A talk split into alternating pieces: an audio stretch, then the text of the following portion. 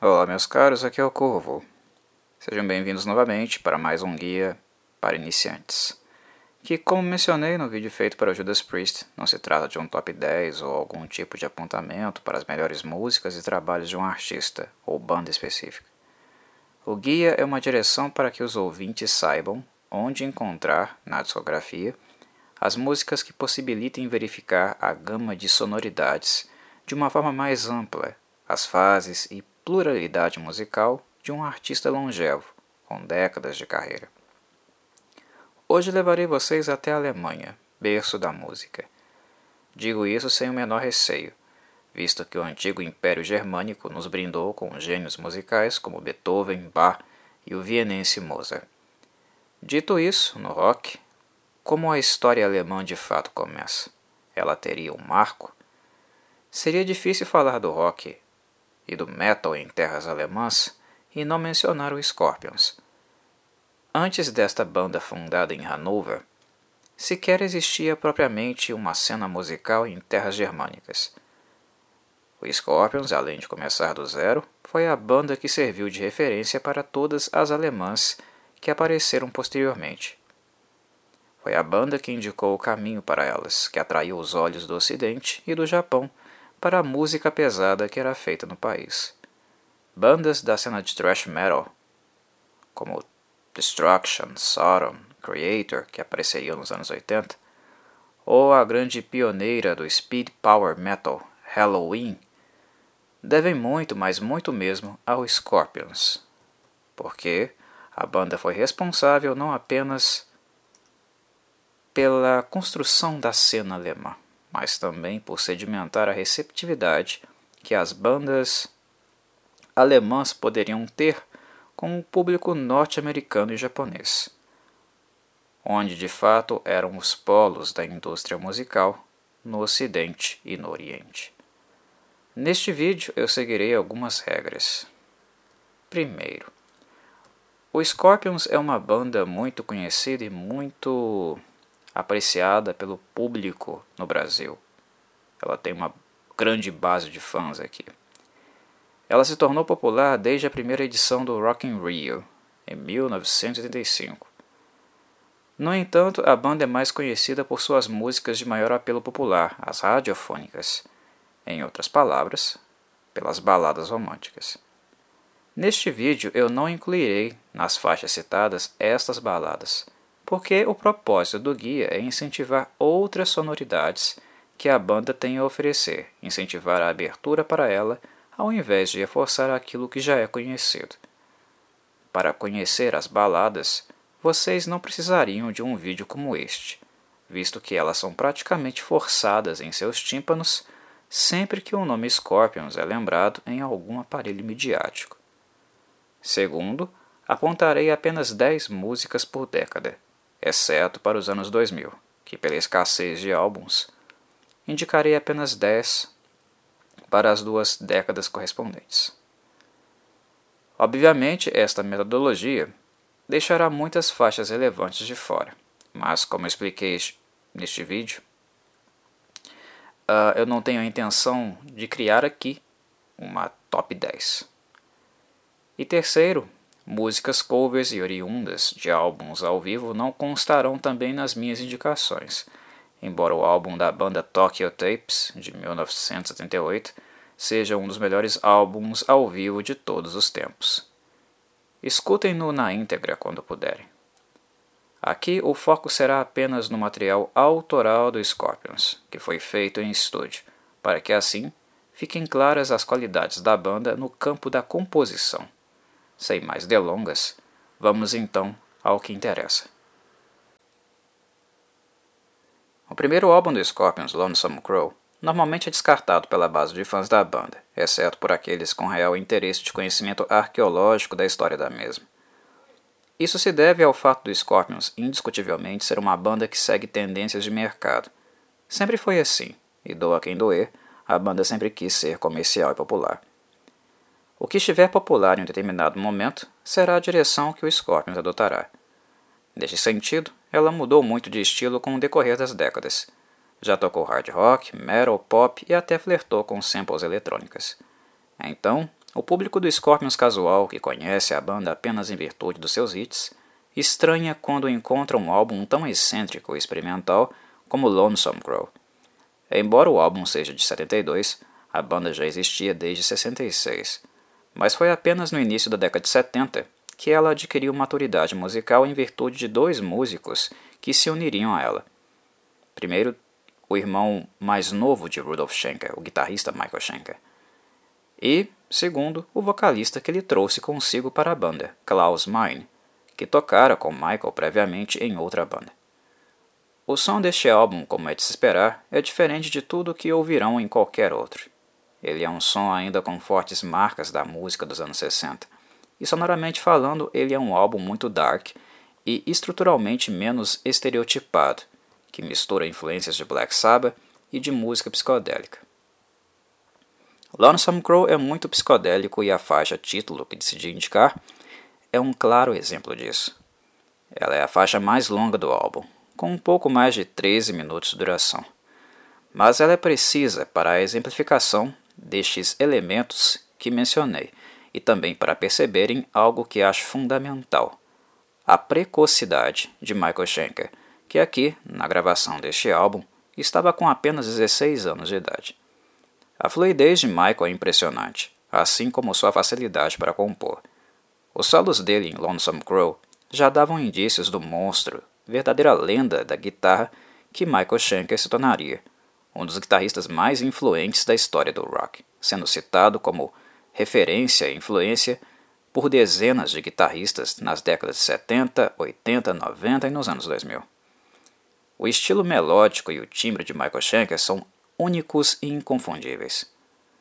A banda inglesa UFO assistiu o jovem Michael tocando com os Scorpions em turnê e logo deu um jeito de convencê-lo a ir embora com eles para a Inglaterra, um centro musical maior. Este álbum foi o único longa que Michael, um dos dois guitarristas que podemos realmente chamar de gênios do Scorpions, tocou com a banda. Ele voltaria a fazer uma ponta em Love Drive, em 79. Mas álbum completo foi apenas este aqui. No UFO, na década de 70, o jovem e precoce Michael iria escrever suas principais composições e se tornar uma lenda da guitarra, mas aqui, em Lonesome Crow, com ridículos 16 anos de idade, já perceberíamos como este autodidata já dava indícios fortes de que seria alguém revolucionário musicalmente nas seis cordas. Basta ouvir os solos da música em questão. Antes de se juntar ao UFO e rumar para a Inglaterra, Michael Schenker e os demais chegaram a um acordo. Para ele deixar a banda, ele precisaria escrever mais três músicas para ela, algo que Michael, portanto, faz. Uma das músicas em questão é exatamente a que indico. Ela é Fly to the Rainbow, que seria o título do segundo álbum do Scorpions. Michael Antes de partir, sugere para a banda também um substituto à autora, que a ajudaria a continuar com seu desenvolvimento musical. E a escolha foi clínica. Assim, o guitarrista Ulrich John Ruff entra para o Scorpions e começaria a escrever uma era virtuosa na discografia da banda. Uli, como é mais conhecido, dispensa comentários. Ele é simplesmente o pai do rock neoclássico. Guitarristas como Yngwie Malmsteen, Tony Malkapine, Vinnie Moore e Jason Becker não soariam da mesma forma sem a clara influência musical que sofreram de Oli, que voava já lá na década de 70. Um primor técnico. Oli é um músico do Scorpions o qual nós podemos dizer que é verdadeiramente um virtuoso. Ele possui um estilo próprio, muito fluido e com muita influência de música clássica, especialmente a barroca.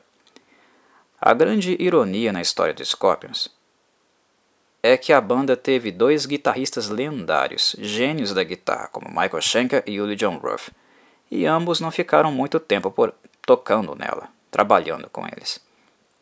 E é exatamente quando eles deixam a banda, Uli a deixaria em 78, terminando o breve período de quatro, anos, quatro anos, que a banda de fato estoura comercialmente pois ela se tornou mais acessível musicalmente sem eles, mais adequada para as massas. Michael e Uli não queriam tocar música comercial e preferiram seguir escrevendo de acordo com a visão musical que tinham. A banda perdeu dois gênios, mas para as pretensões dela, exclusivamente financeiras, este acabou sendo o melhor caminho. Eu escolhi a faixa título de Flight to the Rainbow porque, além da linda introdução que ela possui, muitíssimo bem escrita, seu desfecho é de uma ambientação quase mágica. É uma música ainda com vestígio psicodélico e muito importante na discografia da banda, pois ela marca a única ocorrência por caminhos indiretos de uma colaboração entre Michael e Uli. Michael deixa a composição pronta, mas Uli faz algumas lapidações nela, a expande e insere seu próprio estilo sonoro. Flight to the Rainbow é verdadeiramente épica e soa como tal. Este estilo de música e sonoridade não existe mais e deixou de existir já na década de 70. É uma raridade. Nesta sequência, novamente indico uma faixa título, agora do álbum In Trance, mas há uma clara razão para isso. Primeiramente, pelo fato de In Trance, e especialmente esta faixa, marcarem o distanciamento que o Scorpions faria da sonoridade mais progressiva e psicodélica dos álbuns anteriores, optando agora pelo hard e o heavy rock. Essa sonoridade é exatamente aquela que levaria o Scorpions à sua fase mais popular nesta década, principalmente no Japão. A qualidade sonora da banda não cai, pelo contrário, mesmo tocando hard rock, Uli John Ruff não deixa de demonstrar arrojo e virtuosismo. A mistura de influência clássica e também de Jimi Hendrix em seu estilo é sempre marcante. E mesmo em trechos breves, Uli é capaz de fazer mágica com a guitarra, tocando melódica e harmoniosamente várias notas com muita naturalidade, sem forçar a barra.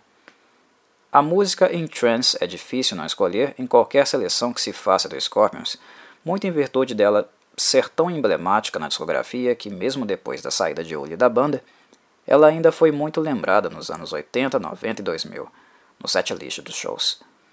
Ela é acessível, mas mantém uma qualidade de escrita aceitável para o calibre de um músico como Uli. Mesmo aqueles que não são fãs de Scorpions provavelmente já devem ter ouvido essa música por aí. Ela é um hit dos anos 70 de maneira em geral. Entrance também marca a primeira polêmica nas capas de álbuns do Scorpions, sempre muito sexualizadas, e eu diria que algumas foram até mesmo misóginas, o que as levou a serem censuradas. A capa de Entrance nem é tão pesada assim, mas acabou ganhando sinal vermelho em virtude do bico do seio desta linda atriz, a Dark Lady, está em evidência. Pessoalmente, eu gosto muito dessa capa. Musicalmente falando, In Trance também marca o início da parceria com o produtor Dieter Dierks, que literalmente foi o cara responsável pela sonoridade dos melhores álbuns do Scorpions, gravados entre 75 e 88. Ele tem muita responsabilidade também na sonoridade da banda. E assim, como os membros que saíram do Scorpions, a perda dele foi uma perda muito sentida também. Eu, na verdade, considero a perda de Dirks irreparável, mas poucas pessoas se lembram ou mencionam esse fato. O produtor era excelente e, sem dúvida, uma das marcas identitárias do som do Scorpions. Seguimos para Virgin Killer. E aqui indico Picture Life e Polar Nights. Algo que notarão é o Scorpion ficando cada vez mais e mais pesado. Se In Trance foi o início do flerte com um tipo de música mais sonoramente encorpada para assim atrair a atenção do mercado americano, a cada álbum o Scorpion ficaria realmente mais e mais pesado até conseguir de fato se inserir na metalização que o rock estava começando a sofrer.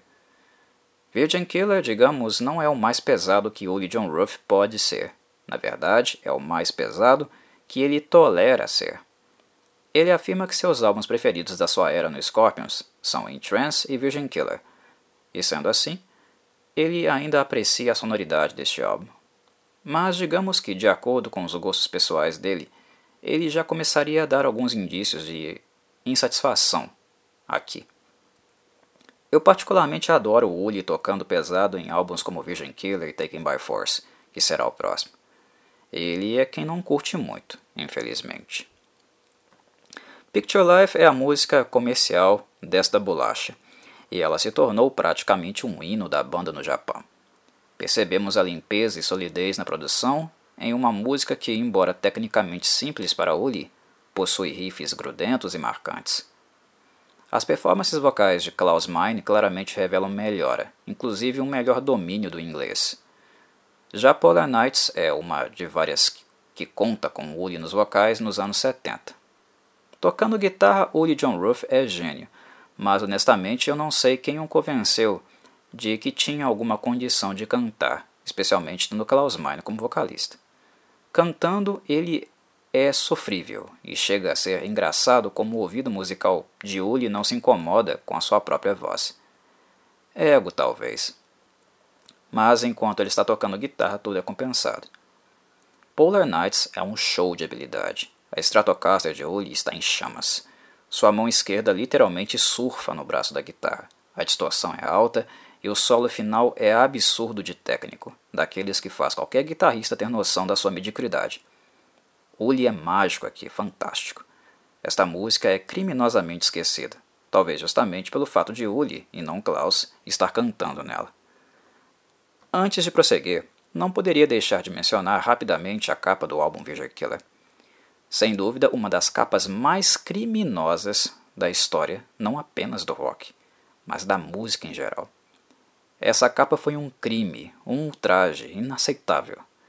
Na thumbnail do vídeo, eu não usei a capa inteira para evitar que o YouTube pudesse derrubar o meu vídeo.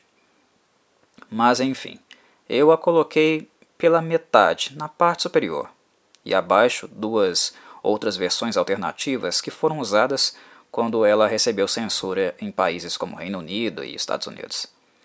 A capa original é material para pedófilo, visto que traz a imagem de uma pré-adolescente completamente nua e uma rachadura de vidro justamente na parte onde está o órgão sexual da menina. As leis para exposição infantil antigamente eram muito frouxas, pois o correto mesmo é que todos os responsáveis por esta capa chocante fossem criminalmente penalizados.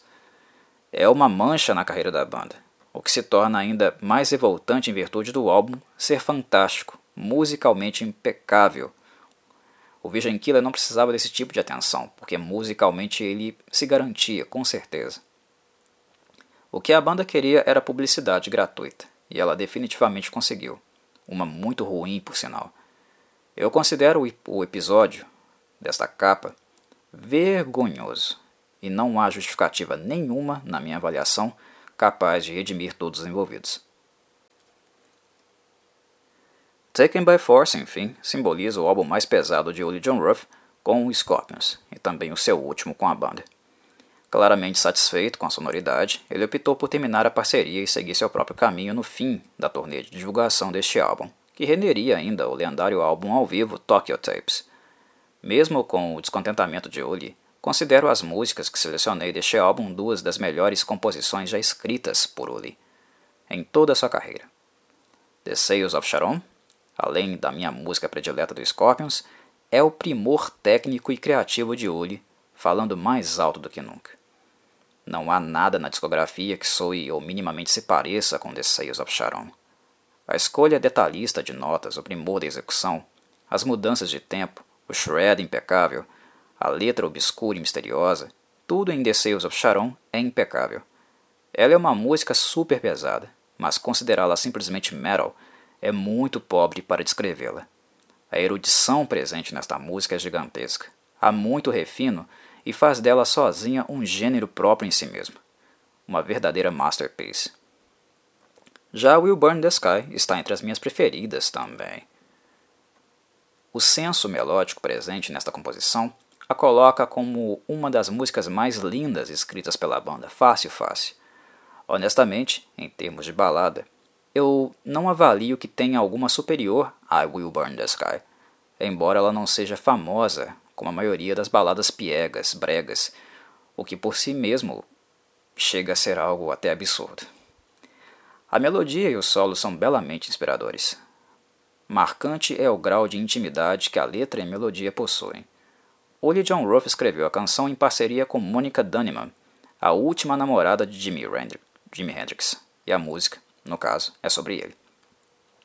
Uli a estava namorando na época, e como mencionei anteriormente, Jimi Hendrix foi muitíssimo marcante na vida de Uli John Ruff como músico. Uli foi muito influenciado pelo estilo dele. Era o seu herói. Sendo assim, ele dá tudo de si nessa canção, mostra totalmente o que é capaz de musicalmente criar, enquanto Mônica Danima faz uma homenagem para o falecido namorado na parte lírica. A capa de Taken by Force foi outra que sofreu censura, por retratar dois jovens armados em um cemitério para vítimas de guerra. Mas a crítica do Scorpions era justamente essa. Como jovens, ainda sem muita lucidez sobre a vida, são manipulados pelo Estado e obrigados a irem para a guerra muito cedo, morrer por causa de interesses de políticos no poder. A capa incomodou, mas pessoalmente não vejo nenhum problema com ela. Considero-a muito assertiva até. Com a saída de Willie John Ruff para formar sua própria banda, o Scorpions, portanto, tinha o caminho livre para se tornar a banda radiofônica que tanto desejava ser. O problema é que a banda acabara de perder um virtuoso das seis cordas e substituí-lo por alguém do mesmo nível certamente não seria possível. Virtuosos não nascem em árvores. A médio e longo prazo, e com a entrada do jovem Matias Jebs na banda, o Scorpions acabaria abandonando praticamente todo o catálogo de músicas de Uli nos shows ao vivo, pois Matias Jebs claramente não conseguiria tocar ou soar como as composições originais. As músicas de Uli eram virtuosas demais para ele. Jebs tem seus próprios méritos. É sem dúvida um guitarrista subestimado injustamente até os dias atuais. Ele é excelente, mas o fato é que Uli e Michael foram guitarristas de outro patamar, tanto histórico quanto em influência para guitarristas posteriores. Eles literalmente criaram suas próprias sonoridades e lapidaram a base de gêneros musicais. Foram pilares da sonoridade de uma época. Matthias Jabs tinha sapatos enormes para vestir, e a tarefa dele seria bem ingrata. Felizmente, a banda acabou optando, na nova direção musical que adotou, em criar uma sonoridade mais adequada ao estilo dele, e seguiram a partir daí. O que foi ótimo, pois assim Jabs pôde ser ele mesmo, trabalhar sem a sombra dos guitarristas anteriores, e isso rendeu muitos frutos para a banda. Os álbuns de maior sucesso do Scorpion são aqueles que possuem claramente uma direção mais comercial, e foram feitos com Jabs na guitarra. Para o objetivo da banda, Jabs caiu como uma luva. Ele é um guitarrista rápido, técnico e também extremamente competente para tocar o material feito com ele. A única crítica que tenho a Jabs é no campo das composições. Escrevendo músicas, ele é quase nulo. Tocando é perfeito, preciso, mas escrevendo ele é praticamente inexistente na carreira da banda. Não há muitas músicas que ele assinou como compositor. Com a saída de Uli e Michael da banda, dois compositores de mão cheia, esse departamento ficaria apenas agora nas mãos de Rudolf Schenker, que ao contrário de Jebs, é um guitarrista bastante limitado. Não é alguém que podemos pedir muito para tocar guitarra solo, mas apenas a rítmica, algo que ele faz muito bem. Rudolf Schenker é um riff maker por natureza, mas escrevendo ele é muito bom. Essa responsabilidade de compor músicas novas, tarefa que ele dividiria em menor grau com os outros membros da banda, não acaba sobrecarregando ele de maneira nenhuma. Já era algo que ele fazia muito bem lá nos anos 70, mas apenas não de maneira integral. Agora seria. Mas é algo que ele se sente bem fazendo. E nos anos 80, ele se revelaria um ótimo criador de hits. Se ele não consegue tocar tão bem, escrevendo ele é muito competente e Jebs, por sua vez, consegue tocar praticamente qualquer coisa que Rudolph peça a ele. Tendo esclarecido essas coisas, é necessário dizer ainda que a entrada de Matthias Jebs no Scorpions não foi imediata. Ele foi testado por eles, mas durante o processo, Michael Schenck acabou saindo da banda inglesa UFO, em virtude de constantes brigas com o vocalista Phil Mogg. Michael era considerado na época uma lenda viva da guitarra, e o Scorpions, ao saber disso, quis tê-lo de volta. Algo que chegou a acontecer por um breve período de tempo, mas Michael acabou se mostrando relutante em aceitar o cargo definitivo de guitarrista solo do Scorpions.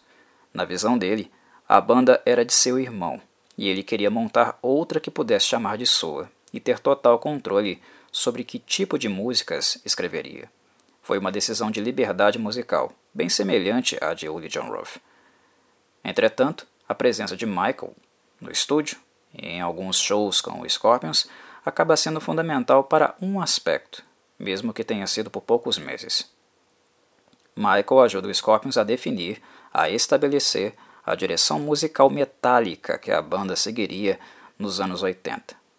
Nas oito músicas escritas para o álbum Love Drive, Michael Schenker teve participação na escrita de quatro delas. Foram Another Piece of Meat, Coast to Coast, Love Drive e Holiday. Seu approach musical é fundamental para a direção que o Scorpions adotaria a partir deste álbum, com músicas mais pesadas, mais diretas e sem tanta virtuosidade técnica. São músicas mais altas, na cara, que flertam mais naturalmente com o heavy metal. Michael e Rudolph se desentenderam recentemente, principalmente pelo lançamento da edição deluxe do álbum remasterizado. Michael percebeu que Rudolph não deu todos os créditos de composição a ele. Rudolph se defende, dizendo que na época Michael teria dito que as composições foram um presente, que Michael havia afirmado isso. Já Michael afirma que não entendia muito bem sobre direitos autorais, que era alienado sobre o assunto e que, de qualquer maneira, o irmão deveria eticamente ter o creditado devidamente. O sangue ruim entre os dois é algo que não abordarei muito aqui, visto que aqui é o cantinho do corvo e não a revista Caras, revista de fofoca. Mas é imprescindível este detalhe histórico da participação de Michael Schenker nesta sonoridade pré-oitentista que orientaria a banda para o seu estilo de maior sucesso. Para este álbum eu selecionei duas faixas. Love Drive, que como disse foi escrita por Michael Schenker, e Love in New Sunday Morning, totalmente escrita por Rudolf Schenker, e que já conta com Matthias Jabs no estúdio e em processo de gravação. Love Drive eu escolhi porque é a faixa mais representativa, na minha opinião, desta nova direção metalizada que o Scorpion seguiria daqui em diante. Ela possui riffs cavalgados, um grave ressonante, rifrões grudentos, de fácil memorização, e vocais altos, poderosos de Klaus Meine, é um petardo do metal. Já Love You Sunday Morning é o princípio de um estilo híbrido de escrita que o Scorpions também adotaria muito. É uma composição que mistura peso com melodia, na devida proporção, criando algo no sentido de uma heavy ballad, ou balada pesada. Músicas românticas, mas com bastante pegada. Essa seria uma das marcas registradas do Scorpions no seu período de maior sucesso também certamente ilustrado pelos álbuns posteriores como Blackout e Love at the First Sting. O protótipo deste som já existia aqui, em Love Drive. Foi onde ele realmente apareceu, e as duas faixas que selecionei são bons exemplos disso. Para variar, a capa do álbum foi novamente censurada devido ao conteúdo sexual. Creio que pelo excesso e a má reputação da capa criminosa de Virgin Killer, o Scorpions passou a ser um pouco perseguido pela indústria, que se tornou um pouco mais rigorosa com a banda também. O que honestamente eu acho bem feito. Não era a atenção que Rudolf Schenker queria? Ele que aguente então. Mas, francamente, a capa de Love Drive não é tão ultrajante assim não, para demandar a censura que teve. Particularmente, também gosto dessa capa aqui, do contraste produzido pela mão no seio direito da modelo que, ao ser retirada, puxa sua pele como se ela fosse feita de chiclete. Fotograficamente, ela é bem interessante. Até aqui, nove faixas foram selecionadas das músicas setentistas, o que, segundo as regras que estipulei, deixa espaço para apenas mais uma. No caso do álbum Animal Magnetism, é impossível não escolher The Zoo. Não por ela ser a melhor faixa do álbum, isso é discutível. Pessoalmente, ela não é a minha favorita dele. Mas é fato que The Zoo, além de sonoramente marcante, foi a faixa que finalmente fez com que o Scorpions fosse notado pela indústria musical americana. Ela tocou bastante nas rádios por lá e ajudou a criar finalmente a entrada da banda naquele solo, algo que se confirmaria no álbum seguinte. Zoo é uma música característica do Scorpions muito em virtude do uso de uma talkbox, utilizada por Matthias Jabs onde deveria estar, supostamente, o solo de guitarra. A talkbox, utilizada com a guitarra, cria uma camada sonora bastante exótica para a composição, encaixando perfeitamente com a temática dela. Esta música possui certo simbolismo e associação com Scorpions muito forte, e sendo assim, ela necessita ser a faixa que seleciono deste álbum para o vídeo. Se o objetivo é a exploração das múltiplas sonoridades, Desu não pode ficar de fora de nenhuma seleção de Scorpions. Chegamos então aos anos 80, com o primeiro dos dois maiores sucessos comerciais do Scorpions, o álbum Blackout. Há discussão sobre qual seria o melhor álbum desta fase metálica da banda, se seria Blackout ou Love at the First Sting. Pessoalmente, eu escolho Blackout sem hesitar. Na minha avaliação, as composições dele são muito mais pesadas, complexas e construídas. Já na faixa título e de abertura, a poderosa Blackout, o álbum abre com uma pedrada sem precedentes na discografia da banda. Meus caros, essa música é pesada. E ela também é, na minha avaliação, a amostra do quanto Matthias Jebs é habilidoso, rápido e preciso. O solo dele é uma clara demonstração de talento. Puro shred. Por falar em peso, a minha seleção foi justamente de algumas pauladas contidas no álbum, visto que mencionei que não selecionaria baladas por estas serem muito conhecidas do público em geral. E Dynamite, como o título sugere, é um tiro também. Ela segue, em questão de agressividade, na linha de Blackout, mas com uma frequência constante e sólida na parte rítmica. O riff de Rudolf Schenker é constante, encorpado e se sobressai, servindo de estrutura básica para que Matthias Jebs possa, novamente, tocar sua Gibson Explorer da forma mais veloz que ele consegue. A dinâmica de Dynamite é tão intensa que é quase como se realmente fosse sair faísca das cordas. Por fim, eu seleciono uma das canções que penso estar entre as mais subestimadas na discografia da banda. É a música China White, escrita na íntegra pelo vocalista Klaus Meine. Ela não é rápida como as demais, pelo contrário, ela opta por uma direção mais cadenciada e lenta, e por apostar mais na ressonância do som, acaba ficando ainda mais pesada que as anteriores. É uma clara demonstração que o peso e a permanência do grave não dependem do número de notas que se toca, mas como fazemos valer cada uma delas individualmente na harmonia. Os riffs de China White são matadores e talvez ela seja a música mais pesada já escrita pelos Scorpions. Possui uma mensagem política muito forte, assim como os riffs e é tão alta e na cara que os ouvintes mais badalescos da banda até assustarão ao ouvi-la pela primeira vez. É realmente um pouco surreal como uma banda tão dor de cotovelo, que se tornou Scorpions em virtude dos seus hits, possa ter escrito uma música absurdamente sólida e estrondosa como essa.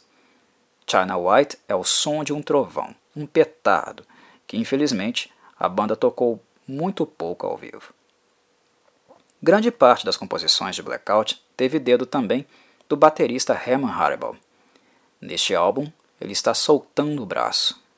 Ele nunca foi um baterista de mão cheia, mas seria injusto não citá-lo no sentido daquilo que ajudou a definir a sonoridade de Blackout.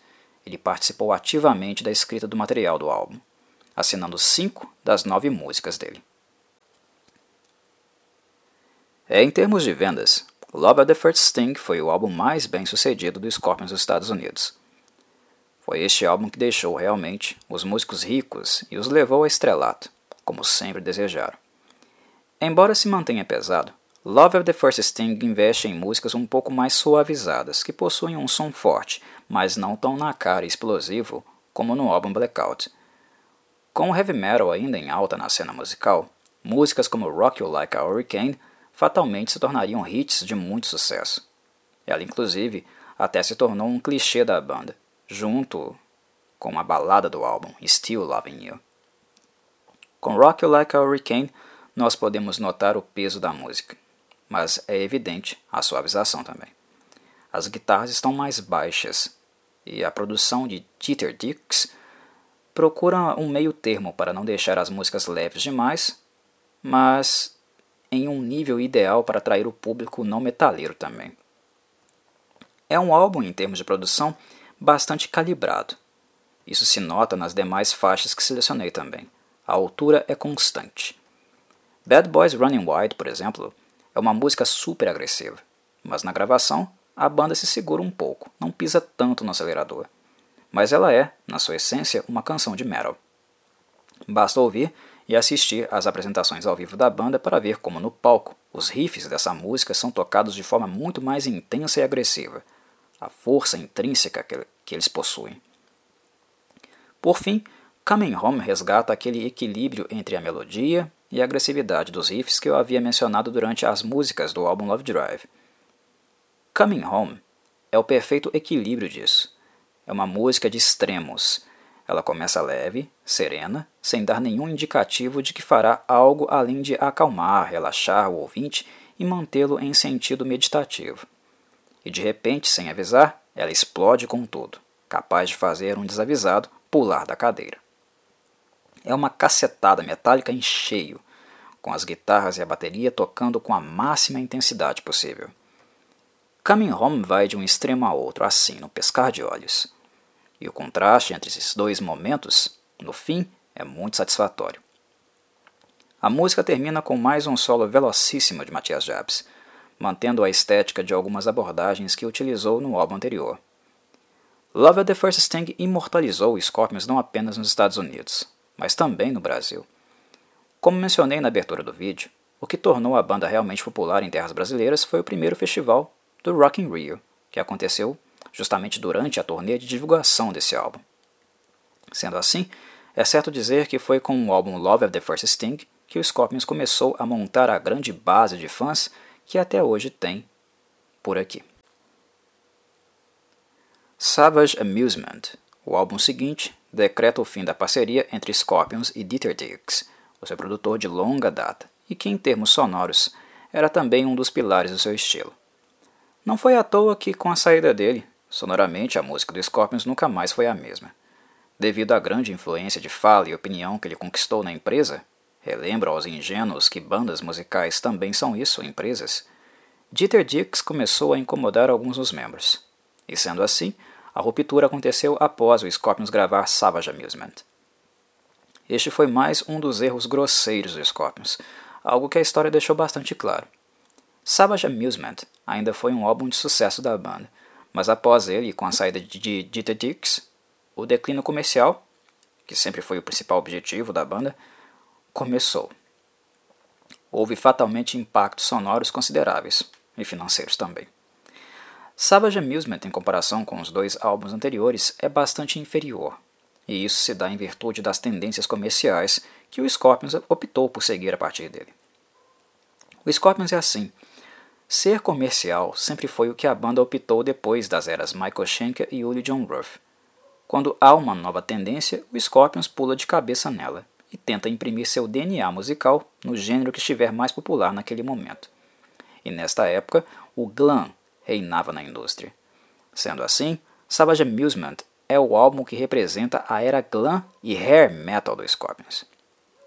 Ele é muito mais comercial e artificial que os álbuns anteriores e raramente flerta com muito peso, visto que a base sonora do glam é o hard rock e não o heavy metal. Mas nele ainda encontramos breves momentos de peso, como na música We Let It, We Let It Rock, You Let It Roll, que é muito intensa. No entanto, eu optei por recomendar a música Don't Stop at the Top, por avaliar que ela é mais representativa da sonoridade de Savage Amusement no geral. Ela é bem radiofônica e family friendly, mas ainda assim é uma boa composição, com boas melodias. Em comparação às bandas que surgiram na época glam da indústria, que foram um produto dela, o Scorpions é infinitamente superior, mesmo tocando glam. Afinal, a banda possuía um bom compositor, um vocalista que realmente podia cantar e um guitarrista que realmente podia tocar, todos muito acima da média, algo que pouquíssimas bandas que nasceram na fase glam podem dizer que tinham. Muitas bandas clássicas, com, com músicos talentosos, acabaram entrando na onda glam para de alguma forma manter a sua riqueza e não sumirem do mercado todas elas, exceto por aquelas que resistiram a este aspecto comercial, nós podemos dizer que se prostituíram. Mas pelo menos as antigas que adaptavam a sua sonoridade podiam minimamente tocar bem seus respectivos instrumentos, fazer um pouquinho música de qualidade e não apenas viver de imagem. Chegamos enfim ao último álbum dos anos 80, Crazy World. Naquela altura, o glam já estava nas últimas e não mais tão popular. Ele seria substituído em breve pelo grunge, dos interesses comerciais da indústria musical, em virtude da saturação. O Scorpions sempre foi uma banda que analisou o mercado, principalmente em virtude de Rudolf Schenker, que como empresário sempre demonstrou ter visão. Embora as gafes cometidas, como a capa de Virgin Killer e a demissão de Dirks, sejam notórios erros da carreira dele. Em 90, 1990, e sem Dieter Dix por perto, ele pôde traçar um plano seguro para manter a banda em evidência. E em Crazy World ele deu um golpe de mestre, no sentido de esperteza. Em virtude da onda glam estar em declínio e da indecisão que assolava o mercado, ele sabia que não precisaria se preocupar tanto com a moda da época, como se preocupou lá em Savage Amusement. O que estava em questão era onde investir para que o nome da empresa continuasse em evidência. E assim, Rudolph atirou no alvo, foi certeiro. Ele resolveu capitalizar unindo e fazendo a junção da sonoridade mais popular da banda, as baladas, com as questões políticas que o mundo vivia naquele momento. E assim que nasceu a balada mais conhecida da banda mundialmente, a música Wind of Change. Crazy World é um álbum que podemos definir como aquele que jogou no seguro. Musicalmente, ele não ousa ou inova, mas foi aquele que manteve a notoriedade da banda e, ainda politicamente, passou a mensagem de que ela estava atenta com as questões da época. Em 1990, o Scorpions já era mais conhecido por ser uma banda de baladinhas românticas. Então, eles investiram neste modelo de composição em um terço do álbum, inclusive reservando espaço para que Wind of Change fosse a balada com uma natureza mais séria, mais politizada. No restante do álbum, a banda fez o que bem quis, visto que já estaria assegurada comercialmente com as baladas. E é justamente estas canções que eu optei por indicar nesse álbum. Com Don't Stop Believer, ainda notamos que o intuito é fazer algo comercialmente adequado e acessível, sem muita firula. É um hard rock radiofônico, AOR, bem direto e limpo. Já em Restless Nights, a banda resgata dois aspectos de sua sonoridade oitentista que sempre me agradaram. Os riffs sólidos e intensos de Rudolf Schenker e os solos rápidos, com shred, de Matthias Jabs. Jabs, inclusive, me agrada muito não apenas nessa canção, mas no álbum como um todo. Ele está soando muitíssimo bem. Restless Nights é uma música bem emblemática e significativa para os fãs da banda, porque ela possui algo bem biográfico nela narra as viagens e turnês feitas por ela. Por fim, não poderia deixar de faltar a música metálica do álbum. Pelo menos uma asinha que elevasse a temperatura ao máximo, assim como aconteceu com Savage Amusement. E esta música é, sem sombra de dúvidas, Hit Between the Eyes. Rápida, aguda, intensa e na cara. Os anos 90 para a maioria das bandas de rock metal foram anos de vacas magras poucos lançamentos e pouca visibilidade, visto que a indústria fonográfica depositou todo o seu investimento na cena do grunge. Ou você se corrompia novamente, ou sumiria do mapa. E este é um dos motivos que me faz gostar tanto do primeiro álbum do Scorpions da fase noventista, Face the Hate. Porque ele talvez seja a única vez que o Scorpions tentou realmente fazer resistência e remar contra a maré. Ah, Corvo, houve outras vezes. Sim, houve, mas não tão emblemáticas. Não da forma como o cenário estava desenhado aqui, em 1993. O grunge estava mais forte do que nunca. A ameaça das gravadoras era clara. A MTV se negava a transmitir clipes que não estivessem de acordo com a estética musical mais adequada para seus anunciantes e produtos. E ao invés de abraçar o grunge, empobrecer o seu som e se prostituir novamente, como fez em outras ocasiões, pela primeira vez, o Scorpions realmente disse não, com toda a indústria apontando o dedo para a cara deles. Isso sim é remar contra a maré. E não foi à toa que Face the Hit se tornou um álbum tão bom, com músicas tão distintas e diversificadas. porque o Scorpions optou correr o risco e se focar apenas em música, em fazer música, o que mais era compatível naquele momento com as suas características. E é notória a diversidade dessas características que Face the Hits consegue cobrir de maneira geral. Aqui haverá baladas, músicas diretas e radiofônicas, composições metálicas pesadas e até mesmo experimentações sinfônicas, como encontramos na lindíssima música Woman. Face the Hit, além de ser melhor e mais musicalmente diverso que Crazy World, é um álbum mais íntegro também. Os álbuns Face the Hit e Pure Instinct na década de 90 serão aqueles que concentrarão mais faixas nesse meu vídeo, visto que é onde a melhor qualidade no departamento de composição da banda realmente está. Para este primeiro, eu selecionei quatro canções. A primeira é Alienation, um retorno do Scorpions ao seu formato mais metaleiro, um deleite para quem gosta de seu som pesado. No Pain No Gain e Someone to Touch são músicas mais diretas, mas que não são econômicas em peso também. Diferentes de trabalhos anteriores, onde as músicas de hard rock eram mais suavizadas para se tornarem mais acessíveis, estas em questão flertam muito mais com metal do que com hard. E sonoramente elas são muito limpas, graças ao bom trabalho do produtor Bruce Fairbairn, bastante conhecido por produzir previamente bandas como Blue Oyster Cult, Bon Jovi, Aerosmith e ACDC. Ele se encaixou bem no perfil do rock clássico, mas de abordagem ainda mais próxima de um estilo comercial, algo que o Scorpions estava procurando e precisava na época. Por fim, temos Woman, uma canção única da discografia da banda. É daquelas que, como The Sales of Sharon, não soa nada parecido com algo que a banda tem escrito previamente. Essas músicas altamente identitárias, únicas na discografia, são importantes para o legado musical de um artista, são elas que os identificam como verdadeiros artistas, no caso. Woman foi escrita por Rudolf Schenker e Klaus Meine, mas teve mais o dedo do vocalista do que do guitarrista propriamente, visto que ela foi claramente escrita para acompanhar as nuances vocais. Jebs e Schenker tocam apenas para adicionar novas cores na camada harmônica, que foi pensada por Klaus Meine de maneira sinfônica. Klaus trabalhou próximo dos tecladistas John Webster e Luke Herzog, para criarem essas nuances únicas e todo o clima imersivo de Woman. O álbum Pure Instinct foi lançado em 1996 e, diferentemente de Face the Hit, o Scorpions desta vez optou por abandonar o hard rock e o heavy metal, que naquela altura estavam mais impopulares do que nunca.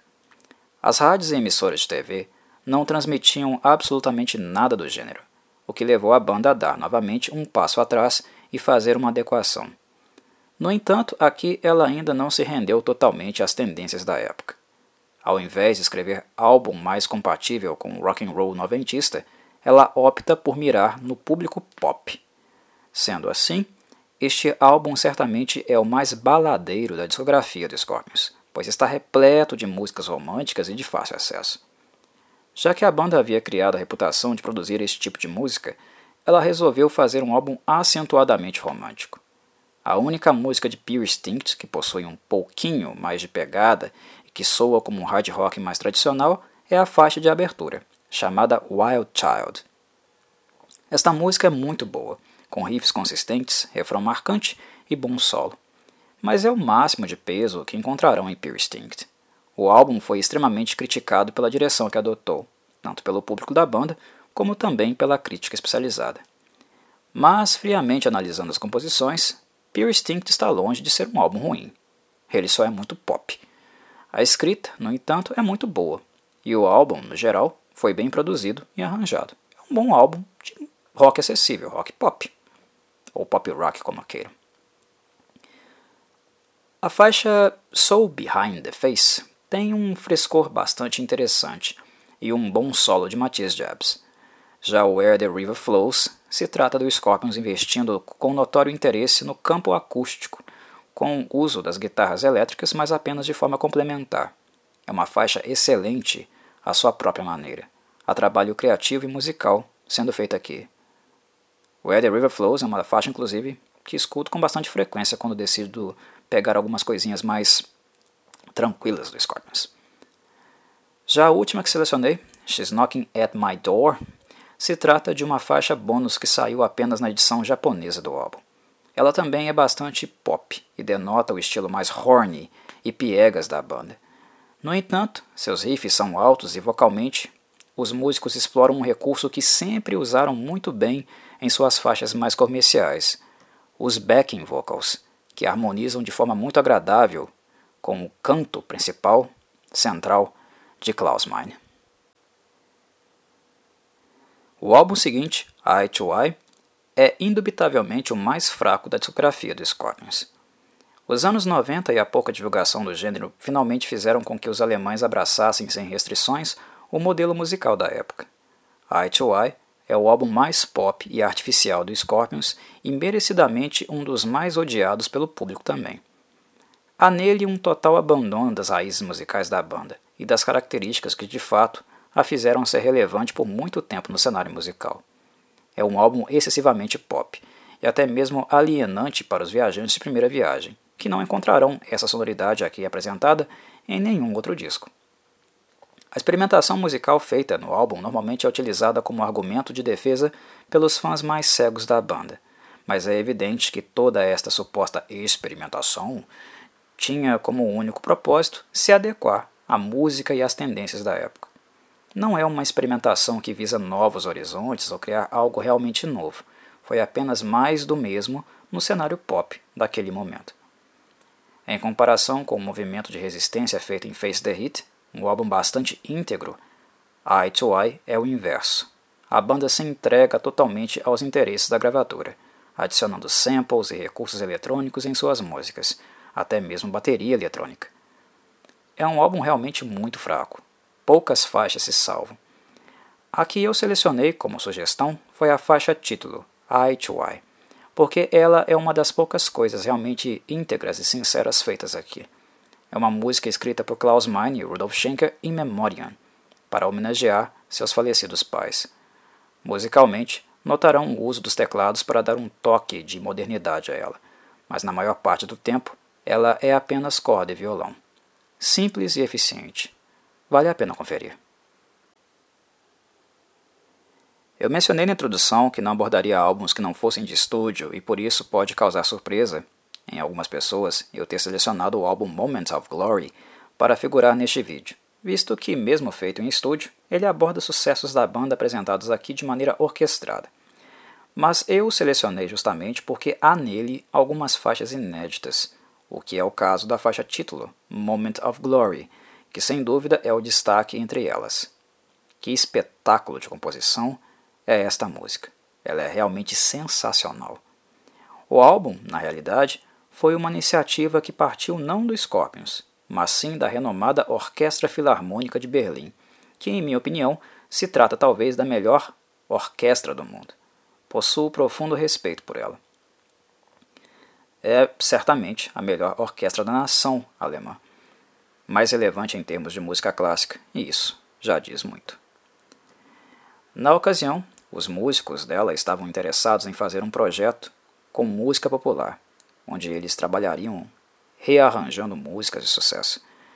E como escolha, o que seria uma honra para qualquer banda, eles acabaram convidando o Scorpions por ser o, ser o nome mais relevante do rock alemão.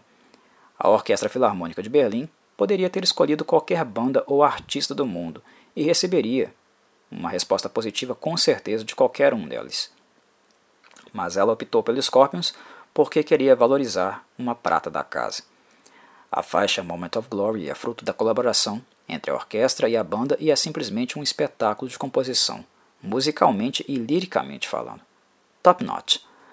As contribuições entre bandas de rock e metal com orquestras sinfônicas nem sempre apresentam resultados satisfatórios, mas esta parceria feita entre o Scorpions e a Orquestra Filarmônica de Berlim é o melhor exemplo de como unir música clássica e música popular. Simplesmente irretocável. Chegamos então nos anos 2000.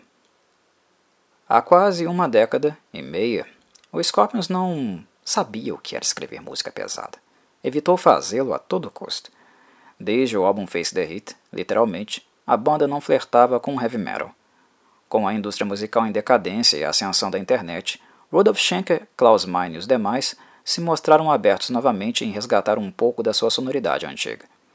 Colocando o cenário em análise, eu curvo avalio que Unbreakable, por se tratar do primeiro álbum com músicas totalmente novas depois de Eye to Eye, uh, o fato de sucedê-lo é algo que deve ter pesado na decisão de criar um álbum, construir um álbum um pouco mais pesado. Eye to Eye não agradou muito em virtude de seu estilo excessivamente pop, e isto pode ter sido levado em consideração. Outro fator que avalio é o declínio da indústria musical e até a dificuldade momentânea para a mesma definir qual seria a sua nova cartada, a nova modinha ou trend. Digamos que os Scorpions, como é de ser feitio, ainda não tinha exatamente outro nicho popular definido naquele momento para flertar. Conscientes de que na essência eles são uma banda de rock, o que quer que fizessem naquela altura não teria um grande impacto em vendas. E sendo assim, eles deram um braço a torcer e decidiram agradar seus fãs mais antigos um pouquinho, com um álbum mais old school. Unbreakable, musicalmente falando, chega até a surpreender. Era esperado um movimento de retorno, mas não tão brusco como foi aqui, o que na minha avaliação foi ótimo. Imaginávamos que o Scorpions retornaria ao hard rock, mas sem receio, eles foram direto para o heavy metal, heavy metal tradicional. A capa e o título de Unbreakable não enganam. Ele é um álbum metálico, uma pedrada das boas.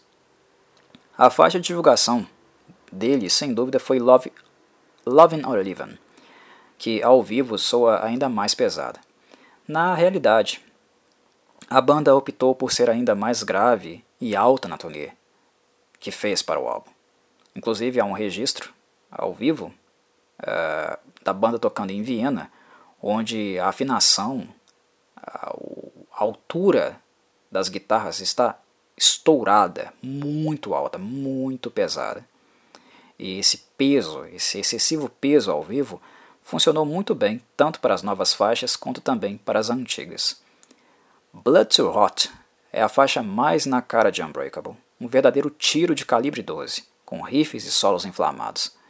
Já Through My Eyes é uma balada, mas claramente nostálgica.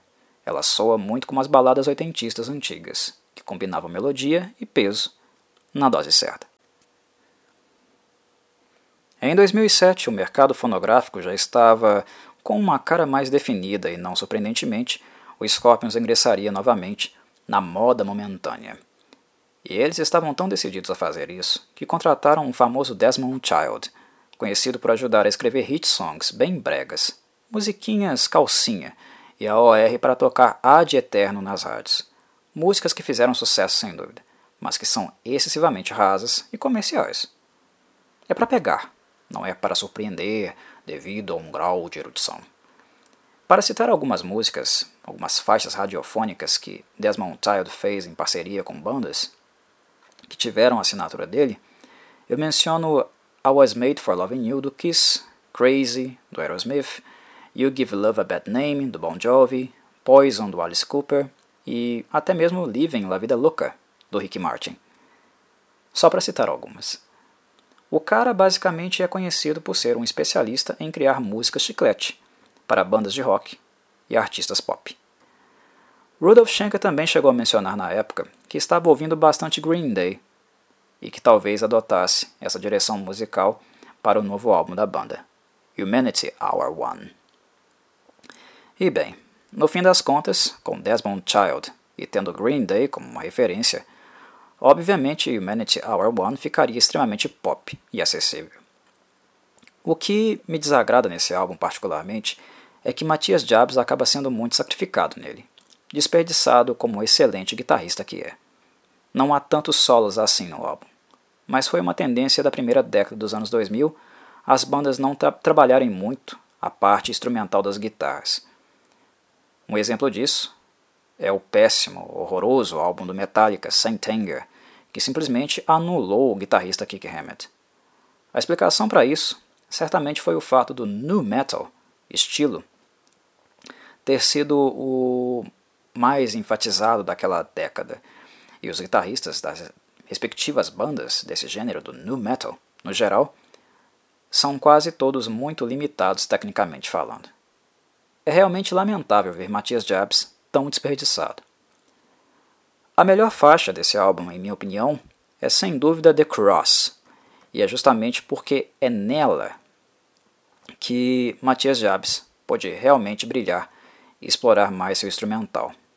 The Cross, liricamente, critica a pedofilia praticada pelos sacerdotes da Igreja Católica e, com um tema tão sério, não poderia se segurar realmente na parte instrumental. É sem dúvida o destaque desse álbum. Forte, agressiva, alta. A outra música que selecionei, aqui em Humanity Hour One, foi a faixa The Game of Life, a música de divulgação. Ela chegou até mesmo a ser tema de novela aqui no Brasil e é realmente muito acessível. Sonoramente falando, o álbum é muitíssimo bem produzido.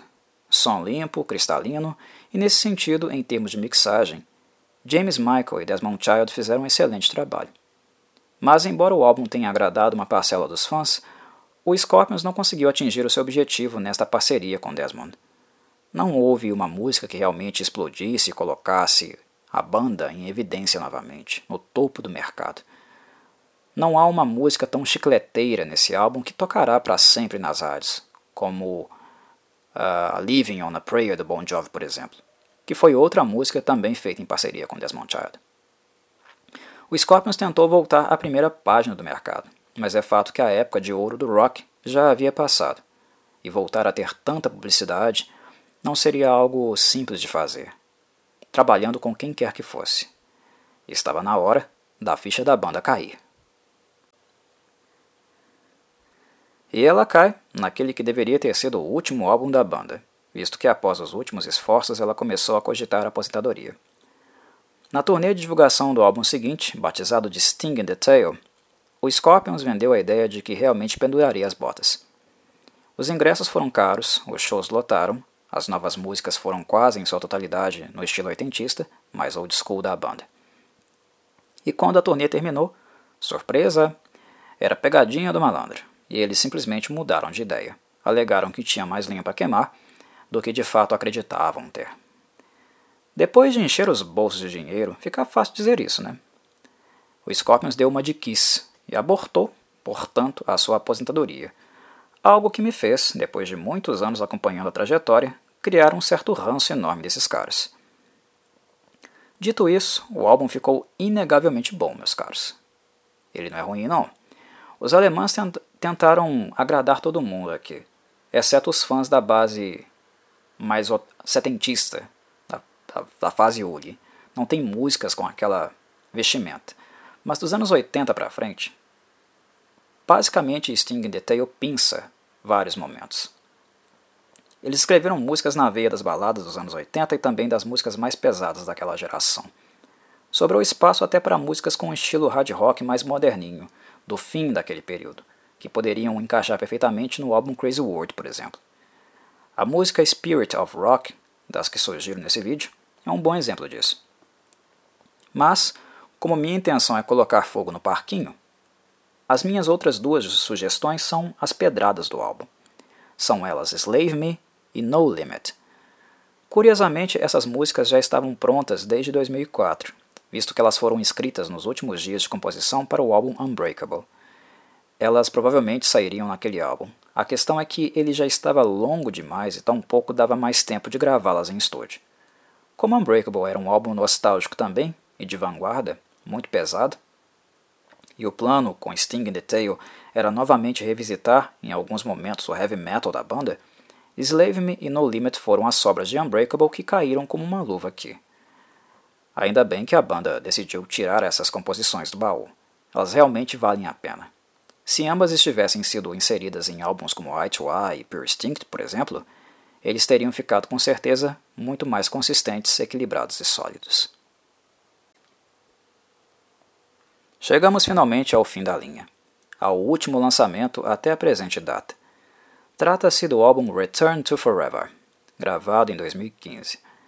Embora este álbum tenha agradado os fãs do Scorpions, cujo nível de exigência nunca foi lá muito alto, convenhamos, se trata de um álbum apenas mediano na minha avaliação. Minha justificativa para isso é a constatação de que no departamento das composições, o Scorpions há bastante tempo não está tão criativo assim mais. Unbreakable foi o último álbum onde de fato a banda se comprometeu, trancou as portas do estúdio, colocou a bunda na cadeira e trabalhou duro mesmo, tentando escrever músicas novas. Depois disso, eu noto uma significativa acomodação e uma perda de qualidade nesta característica que era até o início desse século a maior qualidade dos Scorpions. Eles trabalhavam muito e tentavam se manter sempre criativos. Era uma banda que gostava de escrever. Mas aparentemente, a idade dos membros e as várias décadas de turnê talvez finalmente tenham cobrado seu preço no que diz respeito ao interesse, àquele tesão de escrever música nova. Sem falar que, com a morte do mercado de discos, gravar material novo, inédito, passou a ser algo pouco atrativo também financeiramente falando. E se nós levarmos em consideração que o Scorpions sempre visou grana, o sucesso de vendas e uma boa arrecadação, como os discos, uh, caiu muito, então deixou de ser atrativo também. Os shows dão mais dinheiro, e assim eles acabaram não tendo tanto essa necessidade ou interesse de ficar gravando música nova. Mas alguém pode perguntar: Corvo, e o que isso tem a ver com Return to Forever? Tudo, meus caros. Absolutamente tudo. Porque o álbum em si se trata de uma coletânea de ideias antigas, sobras e demos. O Scorpions visitou o seu arquivo, tudo aquilo que eles haviam descartado no passado e por algum motivo não lançaram. Isso aconteceu muito em virtude do relançamento das versões remasterizadas dos álbuns clássicos da banda. Eles acabaram descobrindo tanta coisa não usada que até mesmo eles haviam se esquecido de que esse material existia. A maior parte dele foi lançada nessas novas edições remasterizadas, mas outra parte eles acabaram selecionando para lapidar, expandir um pouco e assim criar faixas novas para inserir aqui, em Return to Forever. Isso seria em tese algo ruim? Bem, não necessariamente. Poderia funcionar ou não. A questão é que, na minha avaliação, se a banda avaliou que este material era inferior para os álbuns da sua época de maior sucesso, usá-los agora certamente não seria suficiente para que este álbum em questão fosse melhor ou próximo da qualidade daqueles antigos. Este é o ponto. O segundo ponto é que, pelo fato das demos e trechos inacabados não serem necessariamente de um mesmo marco temporal, a natureza sonora das músicas são bastante distintas entre si. E este é um fator que, na minha avaliação, atrapalha um pouco a apreciação de Return to Forever no todo, ouvi-lo como um álbum realmente, ao invés de apenas pensar algumas músicas. Ele acaba soando como uma colcha de retalhos, um álbum que não tem muito senso de continuidade. Como eu disse, ele não é ruim, mas também nos surpreende. Os melhores momentos dele acredito residir nessas duas faixas aqui que eu selecionei, sugeri a vocês. We Built This House e Dancing with the Moonlight. A primeira realmente soa como uma música trabalhada e construída, que é algo que realmente aconteceu através da parceria de Klaus Meine, Mikael Nord Anderson e Martin Hansen. Se há uma música que transpira um pouco de originalidade em Return to Forever, é certamente We Built This House. Esta faixa é bem representativa do álbum.